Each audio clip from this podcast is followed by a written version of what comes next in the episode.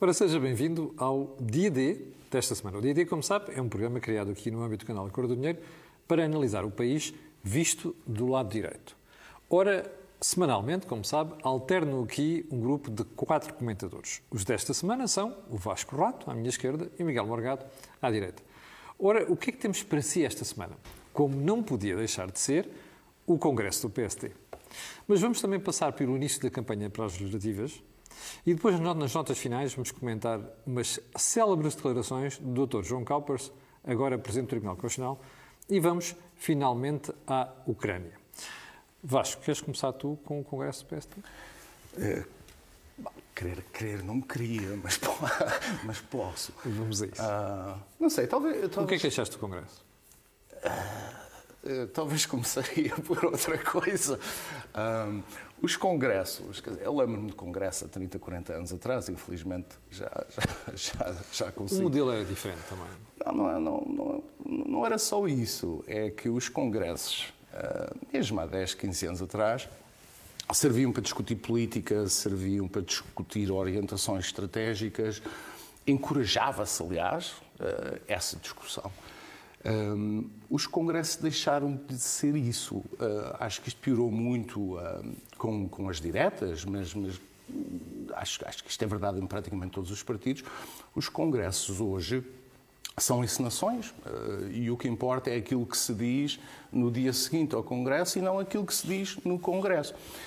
Isso tem uma consequência, a meu ver, que aliás ficou muito explícita neste congresso do PSD, que é o empobrecimento da linguagem política do debate político. E, portanto, nos congressos nós ouvimos falar de quê? De lealdade, altos e baixos, se X ou Y é o próximo senhor a seguir-se. Mas também tiveste divergência. Miguel Pinto Luz não, teve um discurso não, diferente. Pois não, mas isso, isso eu ia lá. Quer dizer, naquele congresso do PSD, uh, eh, onde todos concordaram com o Rio, que eu acho uma coisa absolutamente espantosa, porque Uh, aparentemente, uh, uh, pelo aquilo que foi dito no Congresso, toda a gente agora é rioista, como se diz, não é?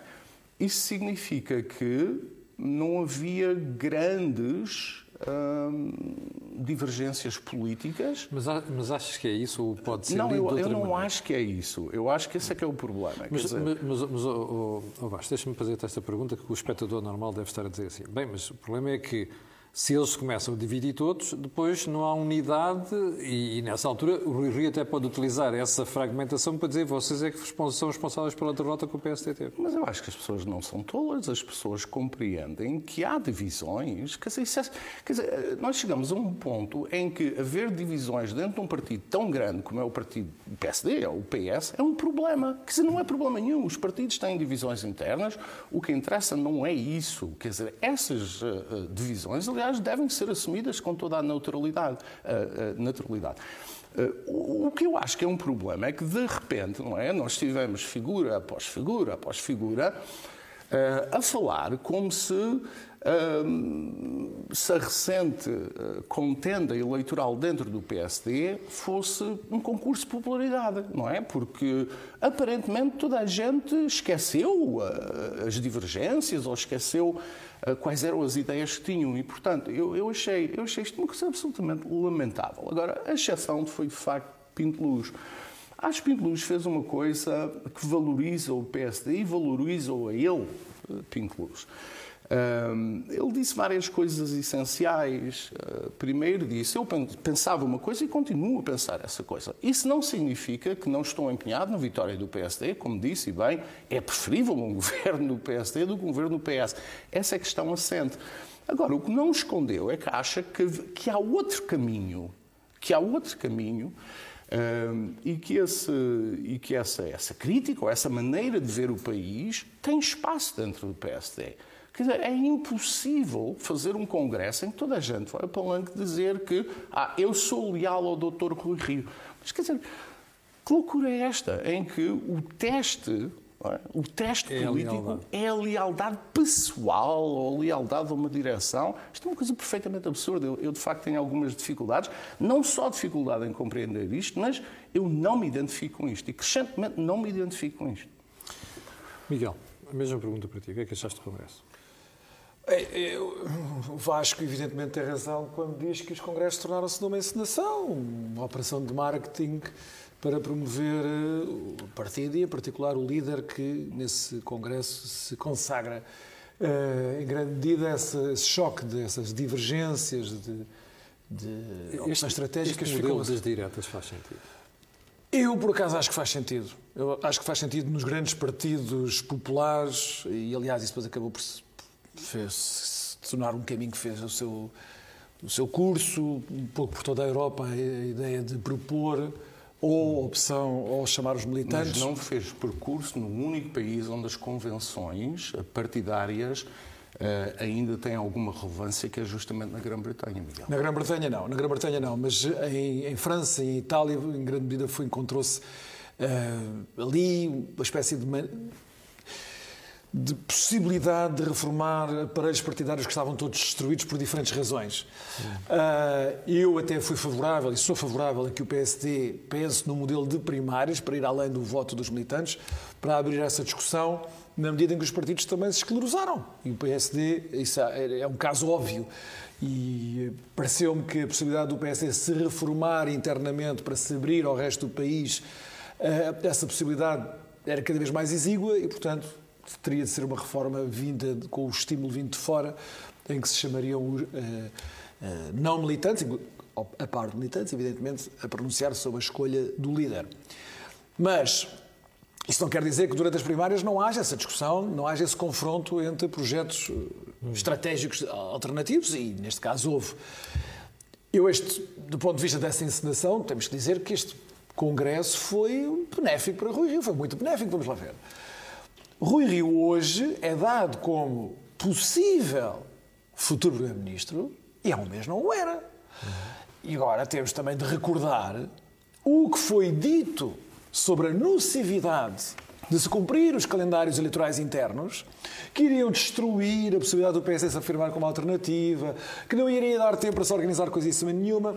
Sabemos bem qual foi a estratégia de uma parte do PSD para, junto do Presidente da República, forçar a marcação de eleições legislativas para tão cedo quanto possível, precisamente para dar aso à justificação de que, era, que se tinha de adiar todos os processos eleitorais para depois legislativas, agora acontece exatamente o mesmo. Agora, Rui Rio é plausivelmente visto como um possível futuro Primeiro-Ministro e o PSD teve, evidentemente, uma, uma injeção de, de força se começa a refletir nas sondagens, vamos ver até quando, ainda há um longo caminho para fazer, mas para já mas há esse primeiro... achas que esta, esta condição que o PST seguindo nas últimas duas semanas, que é muito, está muito próximo do Partido Socialista nas sondagens, tem muito a ver com essa postura que as fraturas internas, quem as protagonizava, depois das eleições terem dito isto acaba aqui e eu agora apoio o Rui Rio?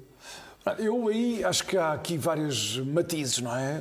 Uma coisa é alguém que milita num partido e que quer continuar com relevância dentro desse partido, eh, fazer um esforço para dizer, ok, estamos ainda algumas divergências, mas há aqui uma prioridade política, vamos ganhar as eleições, não há maior desafio para um partido político do que eleições legislativas e, portanto, vamos todos tocar a rebate. Outra coisa é, e aí também acompanho o que o Vasco disse, são profissões de lealdade pessoal. Isso aí também é uma coisa que a mim sempre me fez muita impressão. Também que é um partido político uh, democrático, popular, de direita, centro-direita, o que quiserem chamar, uh, rege-se por relações políticas, não por relações pessoais. A partir daí, desse momento em que entramos nas relações pessoais, deixa de ser exatamente política. São umas relações pré-políticas que se estabelecem ali, de tipo feudal, ou então do fanatismo partidário, para o qual eu também nunca tive grande paciência, apesar de ser militante do PSD. Mas eu só queria insistir neste ponto. Rui Rio hoje é visto plausivelmente como futuro Primeiro-Ministro, possível futuro Primeiro-Ministro, graças ao cumprimento institucional do processo democrático interno. É preciso reforçar isto, porque até há um mês estávamos a discutir o contrário, de como isto era um suicídio coletivo. Foi bom para ele, é verdade que se Paulo Rangel tivesse ganho, também teria sido bom para Paulo Rangel. Isso mim era evidente, para qualquer um dos dois.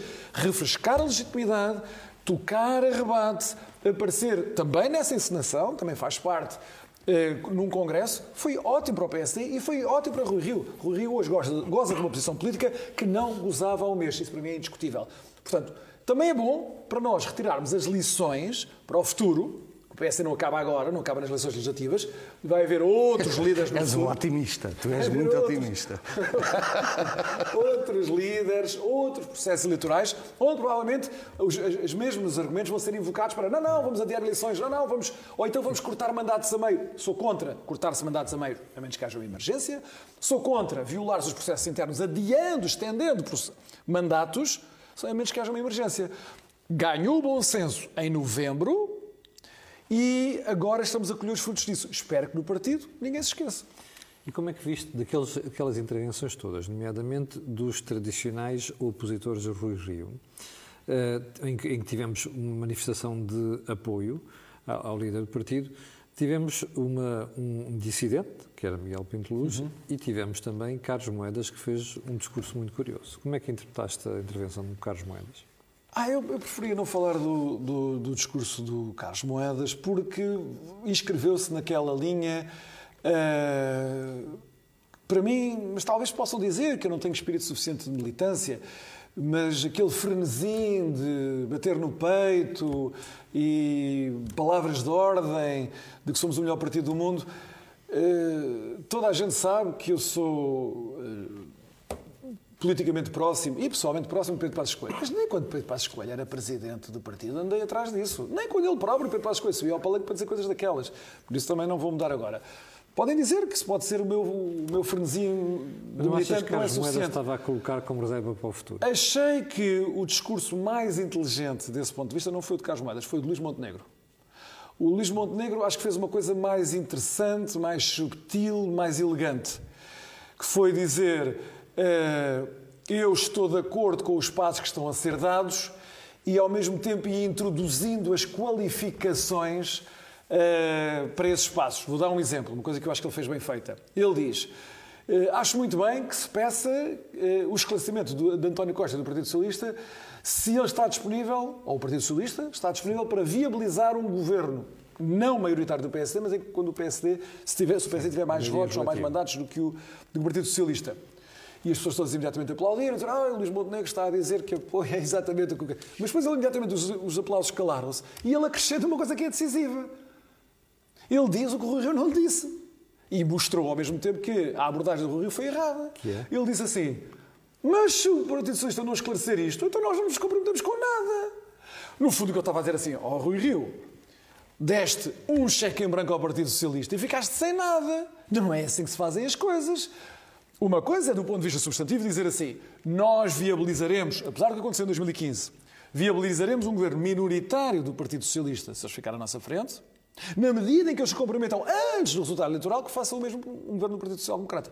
Não é a mesma coisa que dizer nós estamos aqui já disponíveis, sem quaisquer outras condições, sem quaisquer reservas, depois do que eles fizeram em 2015, para, e, e depois de sabermos que em 30 ou 30 e muitos anos não há nenhumas, eh, nenhum momento em que o Partido Socialista se disponibilizou a viabilizar um governo minoritário do PSD, ah, mas nós não colocamos nenhumas condições, nós viabilizaremos durante dois anos um, governo do Partido Socialista. No questions asked, quer dizer, isso não faz sentido. E eu acho que ele fez isso bem. Fez isso com elegância, sem despertar, eh, sem galvanizar, sem, sem pôr ali aquelas farpas, mas dizendo, acho que este é o caminho, mas devia ter sido feito de outra maneira.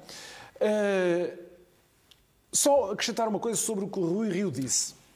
Rui Rio optou agora, finalmente, por fazer o discurso que se impunha, fez bem, de oposição sem quartel à, à política do governo. E Foi um conjunto de princípios, princípios gerais, Miguel. Pronto, mas ele, não foram gerais, as críticas não foram gerais, as críticas foram concretas a atuações eh, críticas do governo e não foram menores.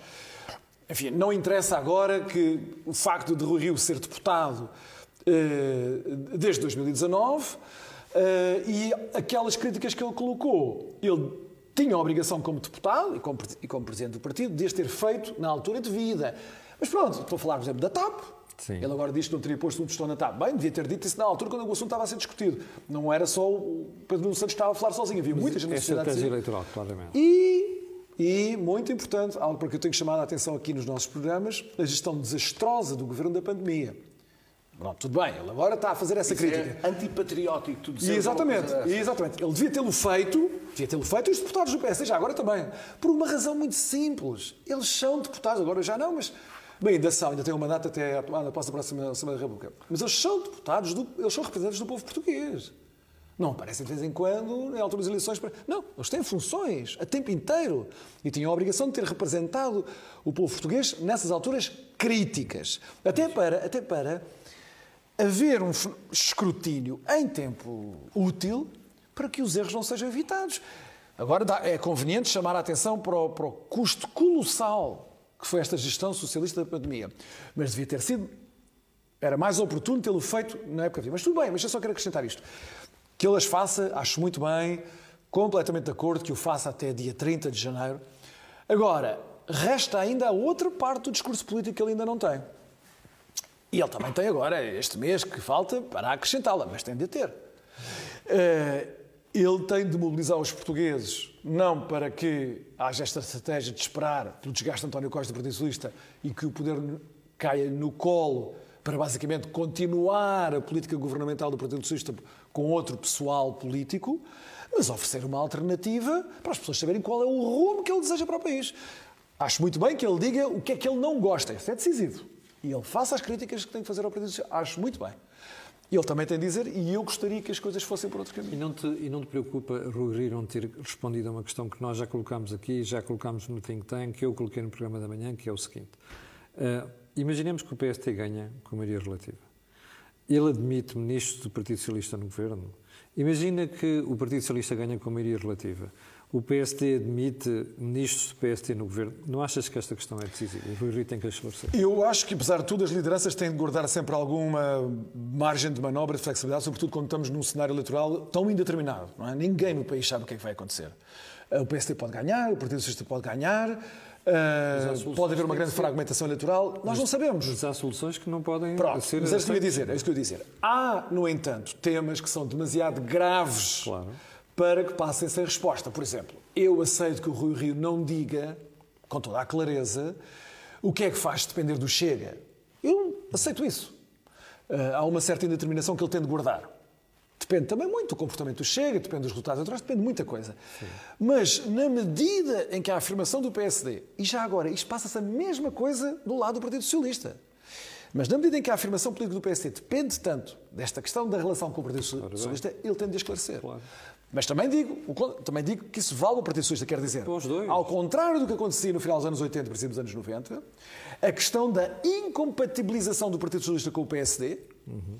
que no fundo gerou aqui o caldo político para António Costa também poder ser Primeiro-Ministro, uh, é decisivo hoje em dia. E, portanto, António Costa tem a obrigação para com os militantes do Partido Socialista e o, e o eleitorado ferreamente socialista de esclarecer se vai dar o dito por não dito. Ele disse sempre nestes seis anos, PSD jamais.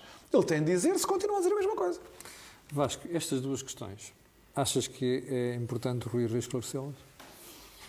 Ah, o Miguel, este, este otimismo e bondade do Miguel, eu acho que tem muito que ver com, com a época, não é? natalícia.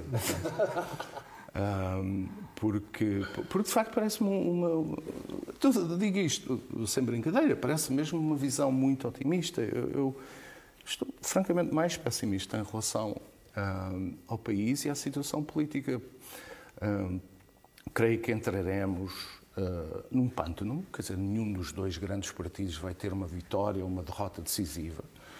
Uh, isso vai aumentar o pântano, vai colocar problemas de vai haver governo. E é preciso perceber que o governo, governo é esse e como é que é suportado. Terá de haver, uh, mas é relativamente indiferente qual for. Uh, esse é que é o meu ponto. Quer dizer, os problemas que o país tem, os desafios que vai enfrentar nos próximos tempos, este tem sido, aliás, um tema corrente no, no, no, think tank, o Jorge uhum. Marrão tem, tem, e, o, e o Joaquim, o Joaquim Guiar tem, tem referido isto muito, que eh, o que vamos ter é pessoas nos ministérios e com o Primeiro-Ministro, mas ninguém vai ter poder.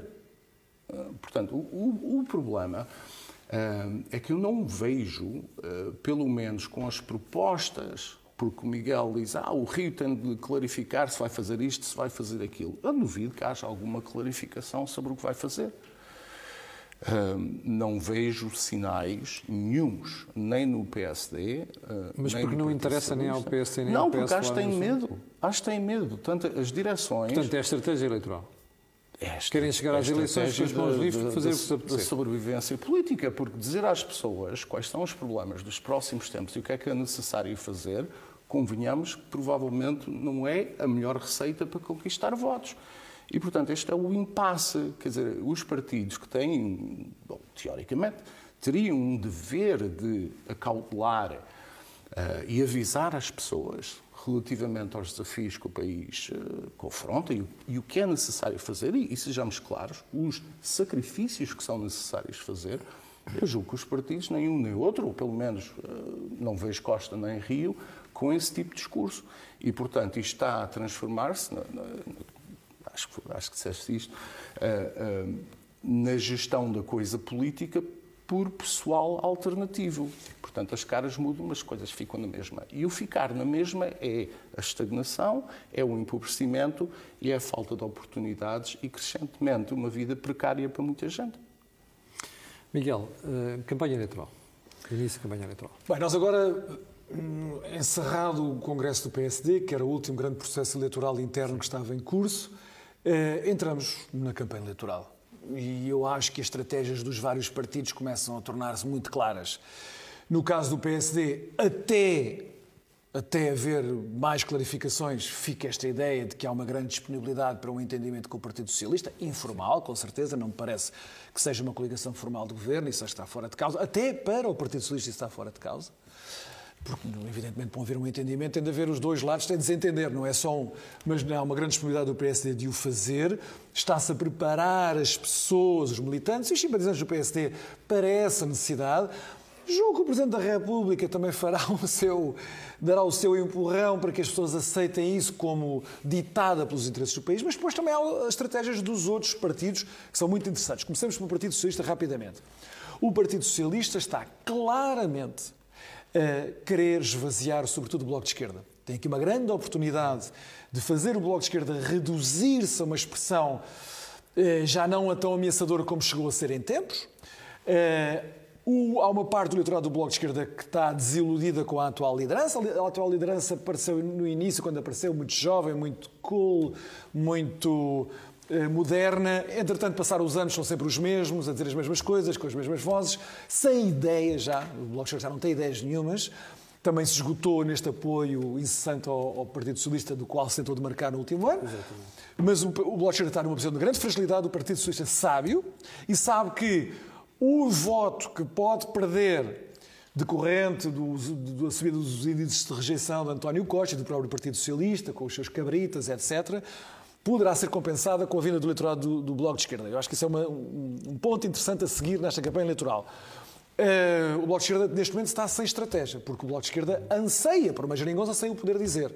Está, está ali numa situação de impasse grave. Depois, o que é que nós temos eh, com o Partido Socialista a relacionar-se com a direita? O Partido Socialista vai agora dizer que eh, Rui Rio é uma espécie de Trump. Uma espécie de populista, demagogo, que não se importa de se coligar com o Chega se isso for forçado e, portanto, eleitorado da esquerda percebam que não era só contra Pedro Passos Coelho que tínhamos de estar todos juntos, é também contra Rui Rio. O Partido Socialista vai tentar esgotar aqui a sua margem de progressão nestes, nestes parâmetros, segundo estes parâmetros. À direita do PSD, eh, o CDS pode, que estava completamente perdido, sem um norte programático, pode ter no facto de ser, juntamente, presumo, com o Chega, o único partido frontalmente contra a regionalização, uma maneira de se restabelecer na opinião pública como um partido relevante. Quer dizer, o problema do CDS é que era um partido to- totalmente irrelevante até agora e, a partir deste momento, em que há este caminho para a regionalização ditado por António Costa, atrás do qual Rui Rio irá inevitavelmente levar o PSD, então teremos o CDS como o único partido, além do Chega, frontalmente contra a regionalização. E o CDS, em princípio, irá aproveitar essa, essa barra vai- programática. o Chega vai passar a ser a força política? Uh, o Chega vai ter aqui uma, uma- um desafio estratégico que, a meu ver, é de- é desta natureza. O Chega precisa, para se afirmar, de convencer as pessoas de que se pode impor a um governo de direita. que ninguém à direita pode governar sem eles, como o Vox em Espanha, por exemplo, agora se tornou. Para isso tem que se tornar, de certa maneira, mais respeitável do que aquilo, aquilo que é. Não sei se o André Ventura estaria disponível para fazer isso em circunstâncias normais, mas agora, nestas eleições, em que vai haver uma tendência do sistema como um todo de bipolarizar as eleições, uhum. em torno de PS e PSD, vai haver um grande apelo ao voto útil à esquerda Sim. e haverá um grande apelo ao voto útil à, à, à direita. Até que ponto é que o eleitorado do Chega resiste à sedução do voto útil, está por saber. Sabemos que eles têm uma base social mais ou menos rígida, ali em torno dos 300 mil votos, na medida que é a informação que temos das autárquicas, em que eles praticamente sem candidatos, sem estratégia, as pessoas mesmo assim estiveram disponíveis para apoiar eh, aquelas candidaturas locais, e que acho que isso é muito expressivo, mas será que têm mais do que esses 300 mil votos? Provavelmente teriam sem um ambiente em que, há um, em que vai haver um apelo, não é só do PSD, da liderança do PSD, que nem é particularmente eh, sedutor a esse respeito é do sistema como um todo. A comunicação social, o Presidente da República, tudo vai convergir na, neste momento que vai ser apresentado como grave, em que vai haver ali uma, uma, única escolha política. A mesma coisa vai valer para a iniciativa liberal. Mutatis mutandis, a mesma coisa vai valer para a iniciativa liberal.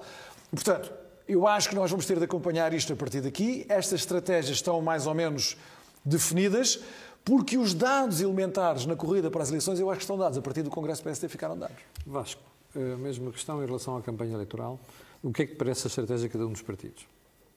Isto que o Miguel diz é muito importante, porque eh, se tiver razão, e eu creio que tens razão, eh, a crise vem justamente nesse momento da formação do governo, ah, pelas pressões ah, internas e externas, mas também porque o sistema deixou de ter capacidade de reagir e de oferecer soluções. Ah, eu acho que isso tornar-se-á muito claro está a tornar-se também relativamente claro durante aquilo que parece ser, ou será, ou serão, as linhas mestras uh, da campanha. Uh, o discurso do Partido Socialista, basicamente, foi aquilo que o Zé Luís Carneiro disse ontem, não é? Vem e o Rui Rio e o, e o Trump e não sei o quê, que é um, um delírio. Mas uh, eu não estou convencido de todo que vai ser possível fazer essa bipolarização porque a bipolarização seria possível, como foi, aliás, possível com a AD de Sá Carneiro, quando havia dois polos ideológicos claros e duas alternativas claras. Não é esse o caso. Eh, a posição do, do, do PSD e do Rui Rio, aliás, eh, eh, inviabiliza esse tipo de escolha. Não havendo esse tipo de escolha, não há bipolarização. As pessoas podem votar mais ou menos no PS, no PSD, mas bipolarização seguramente não há. Isto significa o quê? A meu ver, significa um grande crescimento à direita uh, do PSD uh, ah, e, sobretudo, do Chega.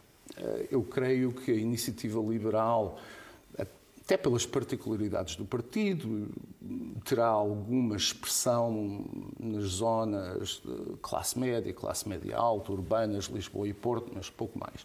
O Chega é outra coisa, não é? Um, o Chega, se conseguir, se André Ventura conseguir uh, mobilizar o descontentamento e se conseguir ter um discurso verdadeiramente anti-status quo, anti-establishment, se conseguir. Ou seja, anti-PSD e PS a governar. Pois é, que ele tem que fazer as duas Tudo. coisas. Não pode fazer só um discurso anti-socialista. Nestas circunstâncias, claro. era o meu ponto. É com certeza. Com certeza. fazer um discurso contra o PSD. Com certeza. É? Eh, e se conseguir fazê-lo, não tenho mais pequena dúvida que o Chega será a terceira força partidária. E se for a terceira força partidária, não vale a pena vir com fascismos e, e aquelas coisas todas do costume. Mas isso significa que, a prazo, tem de haver um entendimento à direita que inclua o Chega. Portanto, eu não sei. e como é... é que se vai fazer se o PST recusa isso? A Mas o PST não vai recusar isso. Mas a propósito, daqui a dois anos, ou o que é, não é? dois, três anos, o Dr. Rio tem a oportunidade de formar um governo com o Chega. Vocês querem dizer que não o fará? Irá, julgo eu, exigir algumas coisas ao Chega. Mas. E o Chega eh, irá exigir a ele também? Com certeza. Mas o, o ponto é se o Chega se consolida nestas eleições, nas seguintes continuará consolidado e, portanto, aquele voto já não regressa ao CDS, ao PSD, seja o que for. E, portanto, aqui para a frente, se isto acontecer, o panorama político é diferente. E à direita é fundamentalmente diferente. E, portanto, tem de haver qualquer uh, esforço, a meu ver, sério, para criar um programa alternativo que não exclua ninguém, porque não vai não, não é, oh, Camilo, não vai ser possível excluir o Chega se o Chega tiver 10% dos votos. Isso não existe. Não é?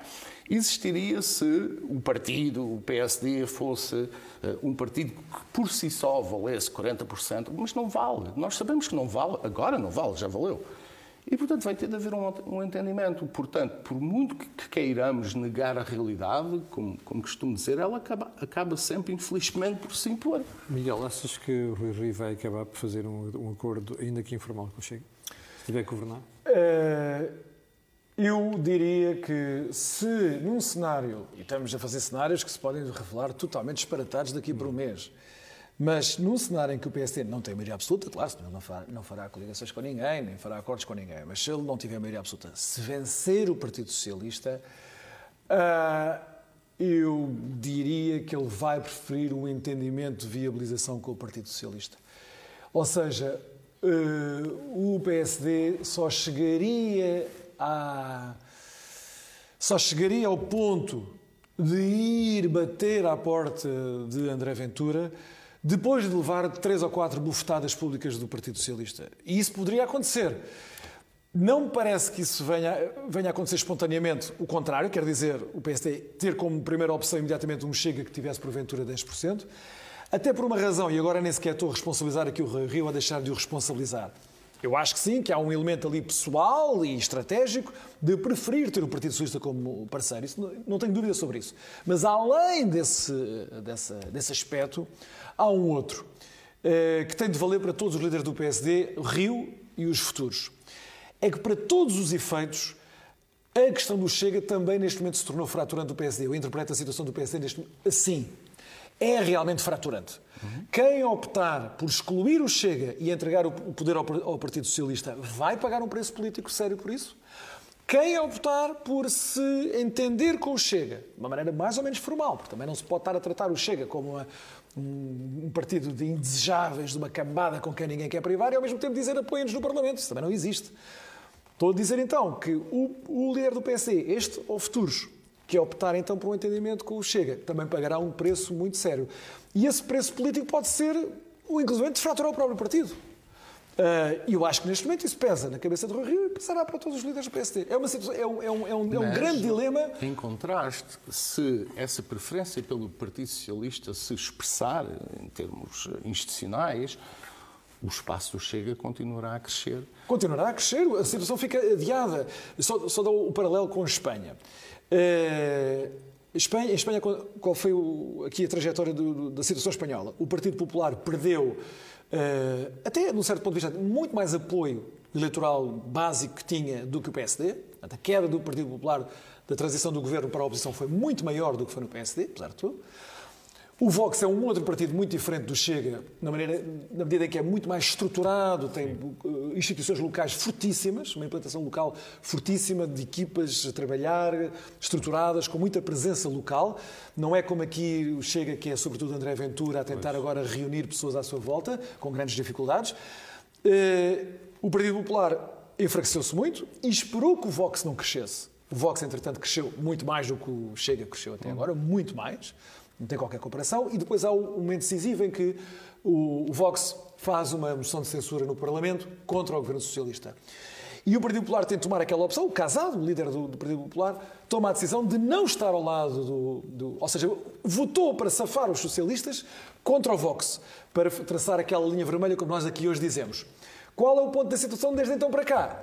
É que agora o Partido Popular vai arranjar um conjunto de circunstâncias atenuantes, pretextos, para se entender com o Vox a seguir às próximas eleições, porque eles nas sondagens têm, somados, já uma maioria confortável contra a esquerda, um, mas o Partido Popular está longe da maioria absoluta. Você está com o dia D, eh, vamos passar então às notas finais. E o primeiro ponto das notas finais são as declarações do Dr. João Calpers, Presidente do Tribunal Constitucional, sobre independência dos juízes. Uh, isto é uma. São, eu sou soube disto através do jornal Polígrafo, já agora Sim, temos que, tenho é que referir, porque de outra maneira, sem, sem, essa fonte, eu não teria tido conhecimento disto. Mas o que aconteceu foi bastante grave. João Capras, as pessoas que provavelmente não sabem quem é, eu, é Presidente do Tribunal Constitucional há pouco tempo, ele foi, foi empossado há pouco, há pouco tempo. tempo, já é juiz do Tribunal Constitucional desde 2014, mas só agora se tornou uh, Presidente. Uh, do Tribunal Constitucional não estamos a falar de uma instituição insignificante, estamos a falar de um verdadeiro órgão de soberania. Uh, e então ele fez agora umas declarações numa conferência sobre a Europa e o Estado de Direito, dizendo que Há violações do Estado de Direito gravíssimas na Hungria do Orbán, mas em Portugal também houve. Pasme-se, pasme-se, no governo de Pedro Passos Coelho, que, e aí é que agora entrou o elemento grave, o Presidente do Tribunal Constitucional mente dizendo que o governo de Pedro Passos Coelho ameaçou com processos disciplinares aos juízes do Tribunal Constitucional por acordos que contrariavam a política do governo. Isso não é verdade. Isto é mentira, enfim, o insuspeito, o polígrafo insuspeito nesta medida, em que o polígrafo tem sempre ali uma inclinação mais credista, diz com todas as letras que João Capras estava a mentir. João Capras, não sei se teve ali um momento de anacronismo em que ele pensava que ainda estava a escrever aquele blog lá na FDL, onde estava na moda a escrever contra os gays e contra o Miguel Relvas e contra Pedro Passos Coelho. Não sei se era nesse registro que ainda estava. Para as pessoas que não sabem, João Capras é professor na Faculdade de Direito. E muito próximo de António Costa, também vale a pena dizer. Uh, não sei se ele ainda estava a pensar que estava nesse registro, mas isto é um sintoma. Isto não é só uma questão de uma pessoa ter mentido. Uh, nem é só de haver aqui partidarite, ainda está ressentido por ser socialista contra um governo não socialista. Ele é presidente do Tribunal Constitucional. Isto é um sintoma daquilo que nós temos falado aqui muitas vezes, da degradação institucional que ocorreu em Portugal nos últimos 20, 25 anos. Isto é um empobrecimento do país para o qual ninguém alerta, mas que é real. A degradação das nossas instituições, as máximas, as médias e as infrapolíticas. E aqui no Tribunal Constitucional. Isso afeta a vida dos portugueses, se os portugueses darem conta disso, é responsável pelo nosso empobrecimento. É responsável por milhões de portugueses ganharem menos de 1.200, 1.300 euros por mês, ter uma vida difícil. É, uma, é, responsável por muita gente, milhares e milhares, terem de emigrar para encontrar o mínimo de oportunidades para a sua vida, uh, para os seus filhos. Esta é uma das causas do empobrecimento português. Aqui tivemos mais uma manifestação de como temos um conjunto de pessoas a liderar instituições importantíssimas que não fazem a mínima ideia, não têm a mínima noção do, da dignidade do cargo que ocupam. Já que não se respeitam elas próprias, portanto disponíveis para mentir, menos ou menos respeitem a instituição para a qual foram chamados uh, a liderar. E por isso é um, é um momento uh, que as pessoas provavelmente pensarão que é insignificante, mas não é. É um sintoma daquilo que está a acontecer em Portugal há muitos anos e que não tenham dúvidas, é um dos grandes responsáveis por nós estarmos na situação que estamos. Vasco, queres ir à Ucrânia ou ainda queres comentar as declarações do Dr. João Copos? eu acho que aquilo que está a acontecer na Ucrânia hum, é culpa do Passos. Uh, portanto, também. Uh, mas, mas, tentarei dizer qualquer coisa mais sobre o assunto. Uh, mas, mas, mas dizer, a Ucrânia, que é um país, aliás, que, que gosto muito por várias razões, mas enquanto andamos a discutir coisas frívolas, é? há coisas a acontecer no mundo muito importantes. O que está a acontecer na Ucrânia é importante. Eu não acho, se bem, posso, posso, posso estar errado, mas não acho que haverá uma invasão russa da Ucrânia, etc. Mas o que há é uma tentativa de estabelecer uma nova reconfiguração de poder na Europa e traçar depois, de, depois de, da Guerra Fria, da Guerra Fria, que foi alargado, ou refez-se a ordem da Guerra Fria, refez-se através do alargamento da NATO e da União Europeia. E os russos agora acham que é necessário traçar aqui novas linhas, aliás, inclusivamente sugerem eh, que eh, esse, esse novo arranjo seja acordado formalmente com os Estados Unidos através de um tratado e com a NATO através de um acordo. E, portanto, eh, nós estamos aqui a viver uma, uma, uma, situação muito complicada para a segurança, para a segurança da Europa. Dito isto, acho que há muito exagero naquilo que está a ser dito em relação a Putin. Não é que eu seja um fã de Putin ou da Rússia, mas sou suficientemente realista em política externa para perceber que terá de haver um acordo uh, sobre a estabilidade e a segurança na Europa de Leste. O que uh, resta saber é o destino da Bielorrússia, da Ucrânia, da Ucrânia e da Geórgia. Desses três que são por razões diferentes, mas são muito importantes. Eu acho que já perdemos esses três países. Portanto, acho que esses três países já não ficarão na órbita ocidental. A Ucrânia também não? A Ucrânia também não. E, e os não... países bálticos? Os países bálticos é outra coisa, porque os países bálticos estão dentro da NATO e da União Europeia e, portanto, não há regresso. E são pequenos, não são propriamente uma coisa que ameaça uh, São pequenos, mas têm um, um simbolismo muito importante, por, por, razões várias. Agora, no que diz respeito à, à, Ucrânia e à Geórgia, a gente muitas vezes esquece a Geórgia, quer dizer, o que está a acontecer não, não, não começou ontem. Isto resulta de um processo de, de pelo menos 15 anos. E eu creio que uh, perdemos a Ucrânia. Uh, mas não é lamentável que a NATO não tenha defendido a Ucrânia? Mas isso não começou agora. Vamos lá ver. Uh, eu, eu, recordava às pessoas que nos ouvem que quando a União Soviética colapsou, havia três países uh, que ficaram com armas nucleares. Que foi a Rússia, a Federação Rússia, Sim. foi o Cazaquistão e a Ucrânia. A Ucrânia hoje não tem armas nucleares. Porquê? Bom, porque os países ocidentais, nomeadamente a NATO, França, Estados Unidos, prometeram à Ucrânia que se eles desnuclearizassem, garantiam as suas fronteiras. Isto é uma boa lição, acho eu, para alguns países uh, que hoje têm armas nucleares, que é não abandoná-las e para alguns países que não as têm, provavelmente é a altura de as adquirir. Isto é uma das consequências portanto, nós falamos da Ucrânia, a Ucrânia tem implicações regionais, mas depois tem outras consequências no que diz respeito, por exemplo, à, proliferação nuclear. Quer dizer, alguém aqui para o futuro leva as potências ocidentais a sério quando dizem que irão uh, proteger as fronteiras, não podem. Agora, a Ucrânia, de facto, está previda. Uh, já não me parece, e aliás, os sinais que vêm de Washington um, parecem-me indicar isso. Uh, e isto depois choca com, obviamente, aqueles princípios todos bonitos da autodeterminação, etc. E a União Europeia, a resposta que tem é: bom, vamos está, ter mais sanções. Está a ver. Está não, a ver. Mais sanções, já que as outras é. não funcionam, vamos ter novas. Bom, foi o dia D desta semana. Como sabe, nós estamos sempre aqui à segunda-feira. No próximo fim de semana serão, perdão, na próxima semana serão dois comentadores diferentes. Já sabe também que, quando chegamos a esta altura, eu faço sempre o mesmo pedido coloque um gosto e faça partida nas redes sociais. E também, já percebeu porquê, depois de agradecer aqui ao Vasco e ao Miguel, quero lembrar-lhe que aquilo que você ouve aqui não ouve em mais sítio nenhum. Obrigado, fique bem, tenha uma boa semana e nós voltaremos a ver-nos na próxima segunda-feira. Exatamente, como diz o Vasco, já não teremos programa antes do Natal, um bom Natal para si e na próxima segunda-feira cá estaremos. Muito obrigado.